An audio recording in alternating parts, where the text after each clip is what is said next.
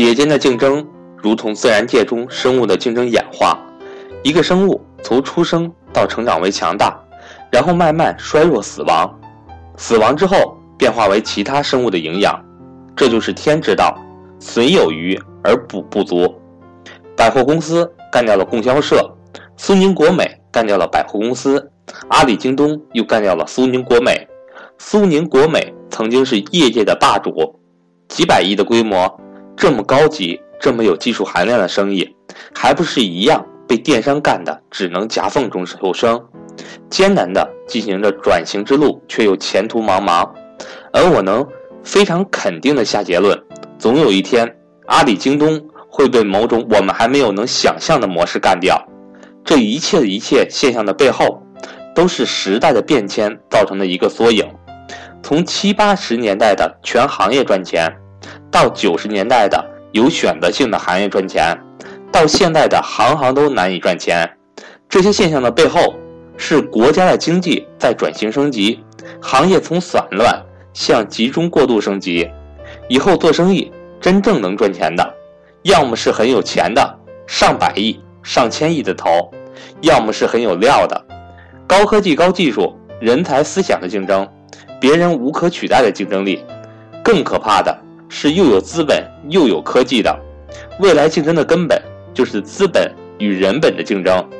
除此之外，剩下的就是一些边缘生意，一些小的细分行业里，大资本鞭长莫及，在留下的小夹缝里求生存，大肉被吃，剩下一点汤汁，大量的民间资本只能够喝着这点汤汁生存，生意不难做才怪。那些上百亿的、曾经辉煌的不要不要的行业老大，今天都面临着可持续的困境。生意模式曾经行业通吃，迅速做大了企业，但面临新的市场经济环境的巨大变化，旧有那套通吃的模式反而成为新环境里的极大负担。就像是满身厚厚皮毛脂肪的北极熊来到了非洲，无法重复的赚取利润。是绝大多数生意的致命缺陷。中国企业家常说希望自己的企业基业长青，这就是全世界企业都在追求的一个东西。如何才能永续经营？说白了就是永远不会倒闭，不断的赚取利润。永续经营谈何容易？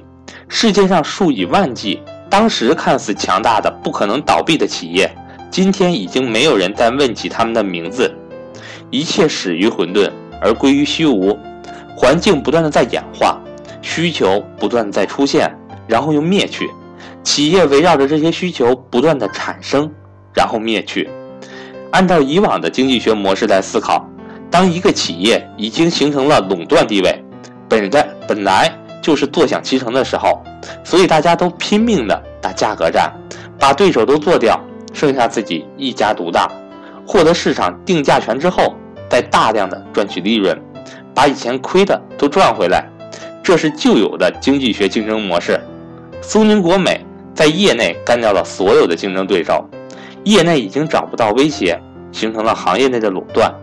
按照以往经验来说，本应该享有几十年美好时光，享有垄断的红利，成为中国家电业内的沃尔玛，但他们还没有过上几天舒服的日子。就被新兴的行业干掉，所以严格来说，不是苏宁国美被干掉，是苏宁国美所在的行业被干掉，苏宁国美原有的销售模式被干掉，一整个行业完全被颠覆了。就像森林里的猴子，有一只猴子特别聪明，认为干掉了所有的猴子，它就成为森林之王。终于，在他打败了所有竞争对手，当上了猴子王的时候。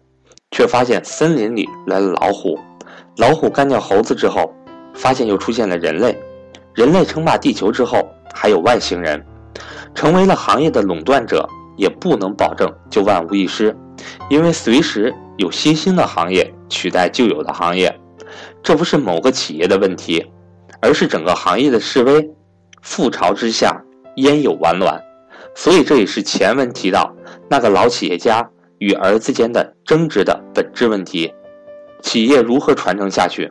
我的答案是不可能传承下去。任何企业都不可能永久的传承下去，更别说它的行业需求减少，日渐式微，连行业都可以被一个新的行业取代，几百亿、几千亿的企业都最终消亡，更何况一个小小的十数亿级别的企业？老企业家是多么聪明，多么的智慧，久经商海，历尽风浪，他都无力回天。他的儿子可能更聪明，接受过高级的教育，有新的思维。哪怕在儿子手上，这个企业还得以保存，那到了孙子一代呢？到了孙子的儿子呢？我们如何才能保证每一代人都如此优秀呢？每一代人都能成为杰出的企业家吗？不可能保证的事儿。我们能够保证的是，总有一代人会犯傻。历史必然的定律，所谓“富不过三代”，即使过了三代、五代之后、十代之后，总有人。会犯傻的，短暂的辉煌总是给人永恒的假想。一滴水再大，也就只是一滴水，总有干涸的时候。只有把这滴水放在海洋里，它才永远不会干涸。至少在整个大海洋干涸之前，它不会先行干涸。如何与天地同寿，化为天地，与天地一体，天人合一？一个企业如何永续经营，化为所有企业？当所有企业都灭亡的时候，才会消亡；当全人类死亡的时候，才会死亡。只要人类还在，只要人类还有发展，这个企业就能永续经营。个体将死亡，整体将永生。曾经看过一个科幻小说，是这样的一个场景：远古文明的人类是近乎永生的，每个个体都活了几万岁的寿命。一个个臃肿衰老的身体失去活力，人类文明衰落，即将灭灭亡。最后，科学家想出解决的办法，将个体寿命限制在一百岁，通过交配繁殖下一代。衰老的身体让它不断的死去，优秀的基因和文明传承了下来，人类文明再一次迎来了兴盛。死去就让旧有的死去。总有新的产生来取代旧的。一个企业能够永续经营的唯一选择，就是在企业还在兴盛的时候，在还有利润输出的时候，融入到其他的新兴企业中。这就是投资永生。无论创始人多么聪明，创立多大的企业，总会死去，但他的利润可以保存下来，投资到新兴的企业当中，跳出旧有的格局，融入新的格局。这是破局的破局的唯一方法。对古老的道琼斯股票指数的原始成分股，经历百年，到今天只剩下通用电气一家。我不知道再过几十年，我的子孙后代在读这本书的时候，通用电气是否还能幸存？我认为大概率可以，因为现今的通用已经不是当初的通用，只是名字为通用而已。它对比当初已经是一个全新的组织，脱胎换骨。纵观通用电气的发展历史，可以知道，通用电气最早就是一个生产电灯的公司。假如它依然在生产电灯，那么它必然是早早就倒闭了。通用电气的不凡之处，正是它在自身兴盛的时期便开始转向投资，通过不断的投资、收购、合并、重组。现在的它已经是一个多元化的投资公司，投资领域涵盖了工业到金融，这是多么大的转变！转变，世界上最后倒闭的公司一定是投资公司，只有世界上所有公司倒闭完，它才会倒闭。我们不是要谈及股票投资吗？为什么在谈及这些企业的兴衰成败时，谈及这些时代行业的变迁，股票的本质是什么呢？股票的本质就是企业的所有权证券化，股票就是企业的所有权，投资股票就是投资企业，哪怕你只买了一百股这个股票，你也就相当于拥有了这个企业的一小部分，你已经是某种程度的企业家。每天红红绿绿的股票报价，股价涨了十倍又掉去百分之九十，这些股价上涨、下跌背后。就是企业的兴衰成败，考察一个股票，本质上就是考察这个股票背后的企业。了解学习企业的兴衰成败，就是迈向股票投资真相的第一步。股票投资的第一个真相就是，投资股票即是投资企业本身。任何企业必有一死，股价就必然随着这个企业而归零。这是一个很重要的哲学思考。任何一个事物从诞生开始，就注定了它的死亡。始于混沌的竞争，成长强大，日渐衰落，最后又归于无。一个个的生死循环，周而复始。正因为如此，任何投资都不可能永恒。那些信仰我持有的期限是永久，是不切实际的，不可能永恒持有。万事万物均有周期，万物皆有一死，何况一个小小的股票？如何才能够永续经营？如何才能持久重复的赚取利润？建立一套可以简单的、可以被复制的生意模式？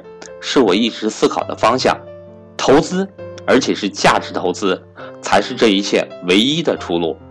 价值投资实质上是一套考察企业、挑选投资对象的方法，本质上就是以考察商业模式的视觉去考察股票，从而得出大概可能成功的选项。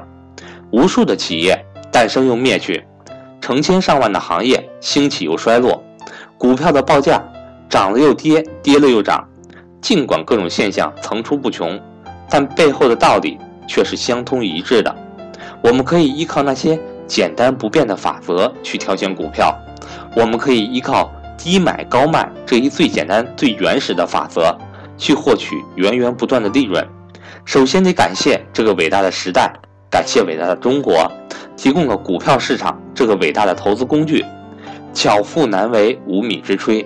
任你水平再高，没有股票市场，没有稳定的经济发展，巴菲特生于战乱的国家也是没戏。股票就是公司所有权的证券化。随着股票在互联网时代的电子化，这给所有投资者提供了极大的便利。这些特点对于个人投资者来说有着巨大的优势。苏宁这个曾经的业界霸主正在艰难的转型，我是极不看好这个转转型结果。自身体量太大，不是说转就能转，关键是缺乏基因。一个新生的行业，是因为新生的基因，这是一个天然的门槛。你是陆地生物，就是陆地生物，不可能在深海中去生存。但你原有的利润可以作为一个新的基因，一个新的血液，去寄生在新生的有活力的生命中，就有个体一步步的输出血液。然后渐渐老去死亡，新的生命成长起来，这样就完成了一次天道交接。